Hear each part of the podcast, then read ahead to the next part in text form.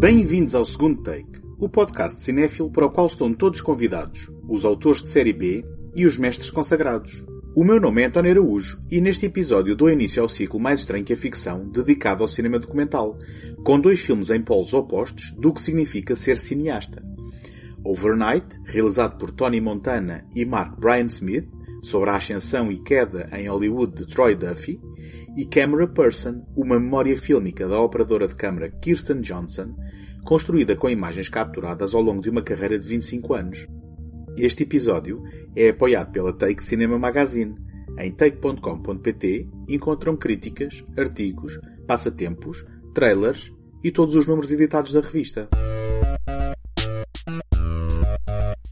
Em 1997, Troy Duffy era mais um anónimo aspirante argumentista a tentar a sorte em Los Angeles, a cidade dos sonhos e capital da indústria cinematográfica norte-americana.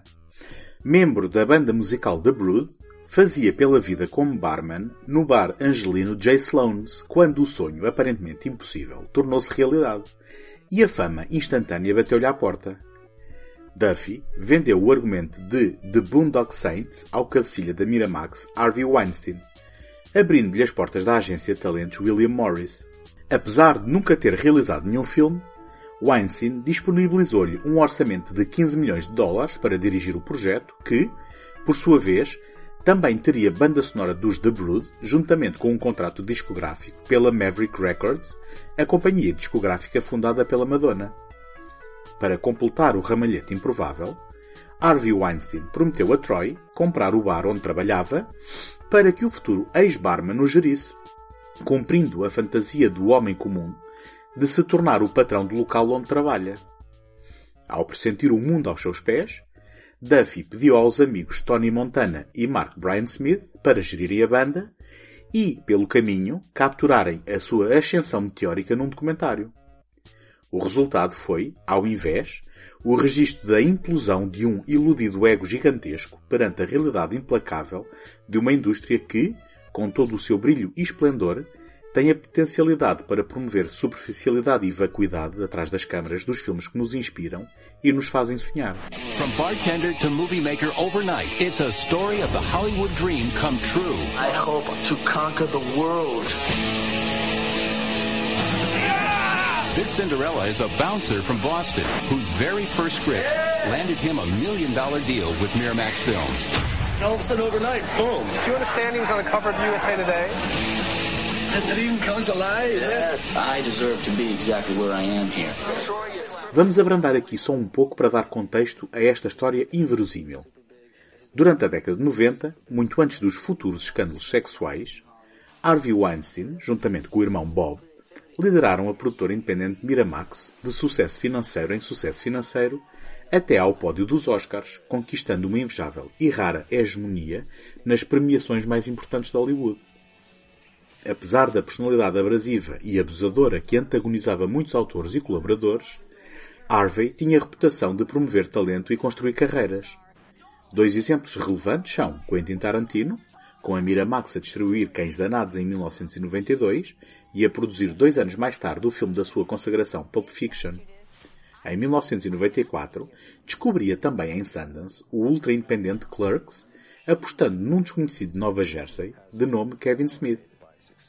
Nestas duas personalidades encontram-se, em doses muito diferentes, talento e humildade, entre muitas outras qualidades necessárias para contrabalançar quaisquer outros defeitos. Que Troy Duffy não revela uma personalidade equilibrada não é o maior fator de admiração perante Overnight. A maior surpresa é a combinação de arrogância, presunção e autoconfiança necessária para deixar que as suas atitudes de gabarulice, abuso de confiança, alcoolismo e descontrolo, incluindo sessões de insultos tanto a amigos como a potenciais parceiros de negócios, fossem captadas por câmaras com o pressuposto de registar um suposto gênio a caminho de conquistar o mundo do espetáculo. Saying we can't accept any offers. All these people want to be involved with me. They want to want to have long-term relationships with me in music and and film. So I'm very happy about that. Yeah, something very different going on here. That's for sure. I felt that thing start, name and face recognition and all that. Within a year, thousands and thousands of people are going to know about what's going on. I can't wait. People think we're fuck ups. Everybody thinks we're fuck ups, except the right people. The right people see everything because they see the talent there. They see the material. They see the way we are. See how unintimidated we are by every everyone. You know, you've been there sometimes with me in meetings with some of the biggest guys in this town, Tony. I sit down there. I got drunk the night before. I'm hungover as hell. I'm wearing my overalls. These guys are all in suits. I look like a mess. I'm smoking. Another cigarette? You know, I can't tell you how many times I heard, oh, I've had this happen to my friends. It always falls through. Be prepared to get your ass kicked. And I still get what I need done. Your friends descend upon you like a bunch of fucking vultures. Question, what's going on with this? You tell them and they go, never work out. Never. Fuck you. I heard you did a fucking uh, Channel 4 interview in the bar today. You're going to be on the news. Yeah, yeah, it's going to be on in five minutes. Here we go. Bam, they see me. It's, it's going to fall through. Tony Montana e Mark Brian Smith acabam por fazer parte da narrativa e também são apanhados na linha de fogo da ira de Troy Duffy a inspirar o descendente. Mais tarde, viria a acusá-los de editarem o documentário de forma a manipularem o seu temperamento e atitudes, fazendo parecer um idiota grosseiro. Arrisco dizer que não terá sido necessária qualquer manipulação para transmitir essa ideia, e que cedo os autores perceberam que a natureza das suas filmagens divergia radicalmente das intenções e percepções do sujeito do seu filme, que acaba por funcionar como um conto de caução em relação à sobranceria no meio cinematográfico independente norte-americano. Universo que convida e abraça personagens de caráter duvidoso, com noções enviesadas e pouco íntegras do que constitui sucesso. Duffy convive com celebridades de Hollywood, bebe em excesso e nunca se cala, lançando-se em monólogos intermináveis e vazios, normalmente sobre si próprio e sobre o futuro à sua frente. São inegáveis nestes momentos os olhares de enfado e no limite da tolerância de quem o rodeia.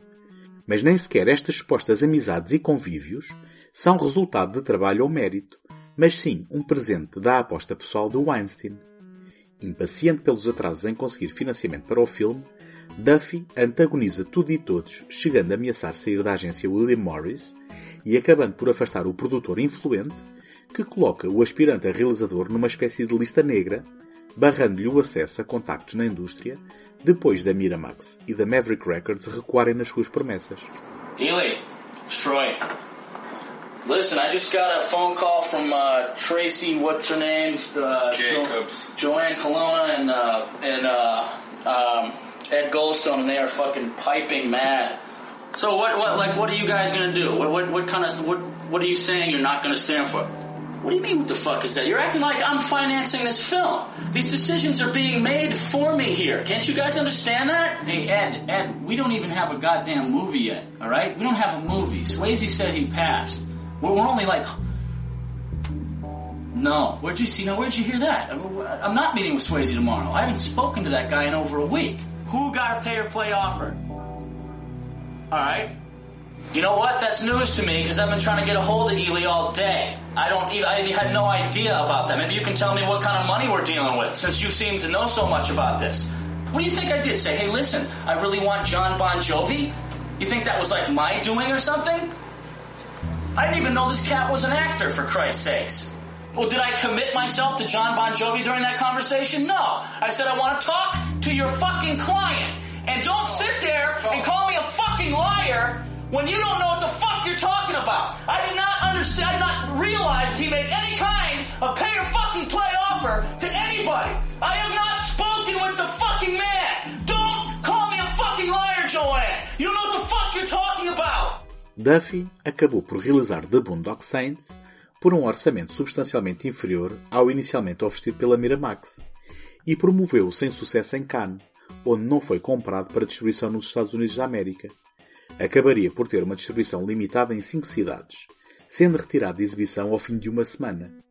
Apesar da sequela, dez anos depois, a carreira cinematográfica de Troy desde então seria praticamente inexistente.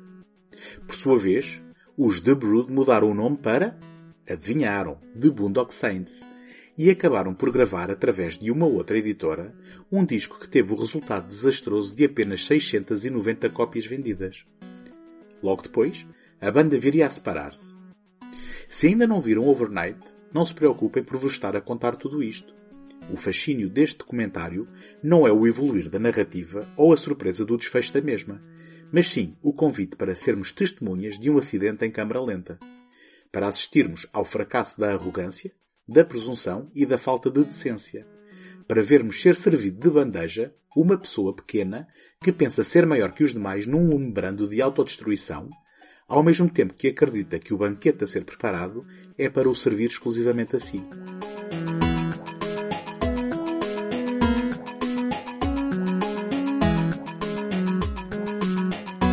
Agradeço a vossa presença desse lado e conto com a vossa ajuda para vos continuar a oferecer este programa todas as semanas. Qualquer podcast como o segundo take vive da visibilidade e de chegar ao maior número de pessoas. Por isso, a melhor forma de o apoiar é deixar uma crítica no Apple Podcasts ou, mais fácil ainda, uma classificação positiva, partilhá-lo através do leitor da vossa preferência e dá-lo a conhecer aos amigos. Podem também visitar segundotake.com, onde encontram artigos e o arquivo de todos os episódios deste programa. E podem também deixar uma palavra através de segundotake.gmail.com.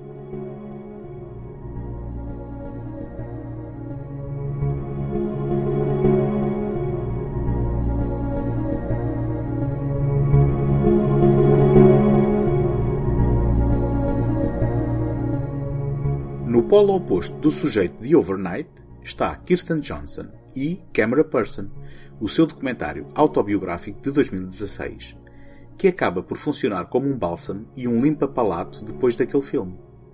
Johnson é uma cineasta e operadora de câmara norte-americana, a Camera Person do título, que nos oferece uma proposta pouco convencional.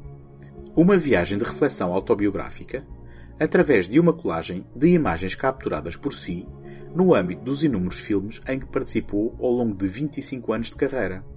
São mais de duas dezenas de títulos de um percurso profissional em que colaborou com variados documentaristas, incluindo os premiados Michael Moore e Laura Poitras, por exemplo. That's pretty. Look at that yellow flower. There's amazing wildflowers here.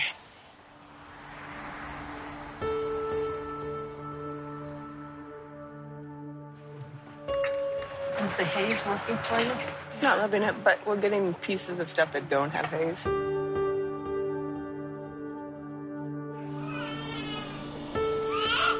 Was it an easy delivery, that one? Yes, she's, it's very easy. you got me. Is it okay if I film you? Mom?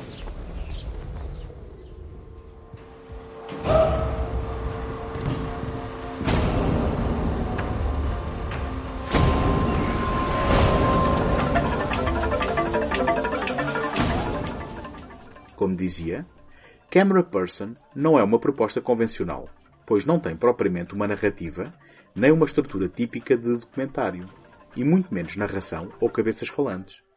É, ao invés, um mosaico contemplativo construído através da recontextualização de imagens captadas em múltiplos países, em diferentes continentes, no âmbito de projetos prévios, bem como outtakes dos mesmos. Desta forma, Johnson convida-nos, através de um aturado trabalho de edição, a um exercício de memória fílmica, a uma reflexão sobre a natureza do ato de olhar o mundo através de uma câmara, estimulando no processo variadas interrogações. Quais as fronteiras daquilo que um documentarista escolhe mostrar ou omitir? Qual a relação do operador de câmara com aquilo que filma e como resistir à tentação de intervir nos acontecimentos? Ou até, qual a sua obrigação moral de o fazer? Testemunhamos estes dilemas quando ouvimos as orações murmuradas de Johnson enquanto uma criança bósnia brinca com um machado, por exemplo, ou quando a ouvimos chorar num momento de empatia com uma jovem numa clínica de aborto. I don't really think I can do a second child not by myself, and I, that's why I just feel like a bad person, a bad female, because I let it happen the second time, and I told myself not to do it, but it happened anyways. Okay, the only rule I'm going to give you is you may not say I'm not a good person anymore, An unintended pregnancy is an unintended pregnancy. That's all it is. That's all it is. So, no more. Okay. Okay? I'm not kidding. Yeah, me too. I That support can her. make us all and, cry. and, and Making it's also everybody cry, And it's also number one. And, and it's also happened to all of us. We've all had unintended pregnancies.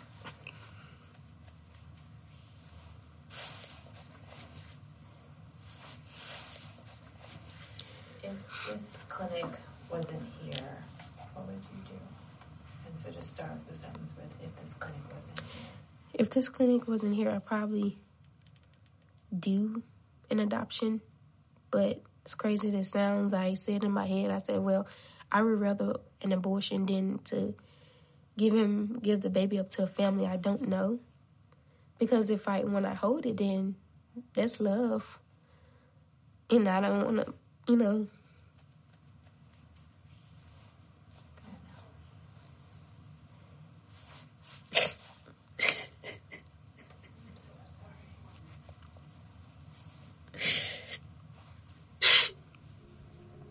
Muito embora apenas vejamos a autora numa única cena, a sua presença é sentida por todo o filme. Se muitas vezes o trabalho documental implica imparcialidade e omissão do autor, em Camera Person, Kirsten Johnson, nomeadamente através de outtakes e de momentos normalmente nas franjas de uma edição convencional, dá-nos um vislumbre das muitas histórias que se passam em simultâneo, tanto à frente como atrás das câmaras, estabelecendo uma relação entre os dois planos, nos limites dos seus sujeitos e dos seus enquadramentos. Testemunhe-se no genérico a exclamação pela captura de um momento perfeito, um raio de uma tempestade, ou os espirros que não só se ouvem como estremecem a câmara, ou ainda o arrancar das ervas que atrapalham um plano captado a partir do chão. No fundo, Camera Person é sobre o ato humano de filmar, de como a objetiva, ao invés de distanciamento, promove aproximação, como uma janela para uma melhor compreensão, um canal de empatia e iluminação. Johnson regressa à Bósnia para mostrar as imagens de uma família captadas uns anos antes aos elementos da mesma, e as reações são de abertura, calor e aceitação pessoal. As cenas que captura numa maternidade com partes recursos, em que assistimos a um recém-nascido a lutar pela sobrevivência, oferecem uma dignidade à parteira que faz o seu melhor para trazer aquelas novas vidas ao mundo. E as cenas em que a realizadora filma a própria mãe, vítima de Alzheimer, funcionam como tocantes momentos de imortalização, de cristalização da memória através de filme, seja ele película ou digital.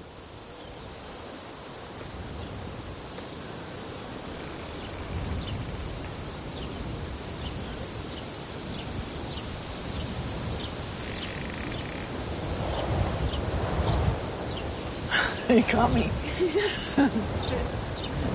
didn't mean to catch you. I was, I was over here looking at, I was over here looking at the lighting. The lighting's good now, Kirsten. Come here, honey. Is it okay if I film you?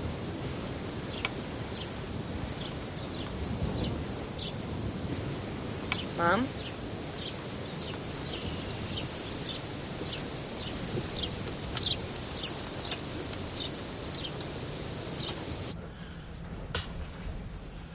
There would have been our furniture in here. There was a swing that used to be right there that we had. You can see the hook from the swing. Yeah. Oh, this is fun. Little breeze come through here. Camera Person pode desorientar nos momentos iniciais ou até mesmo parecer aleatório e sem sentido, mas rapidamente se revela familiar conforme nos ajustamos à sua linguagem e à sua recursividade encantatória.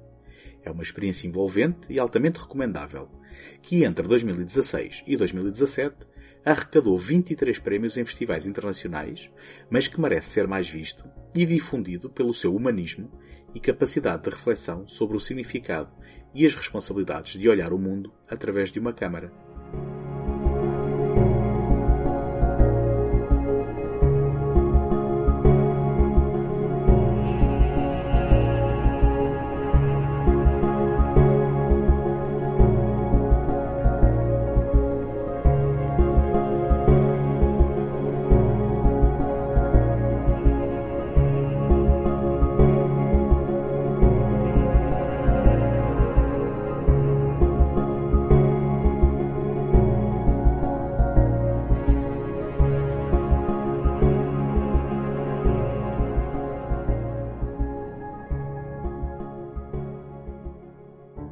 Encontramos na próxima semana. Até lá, boas fitas!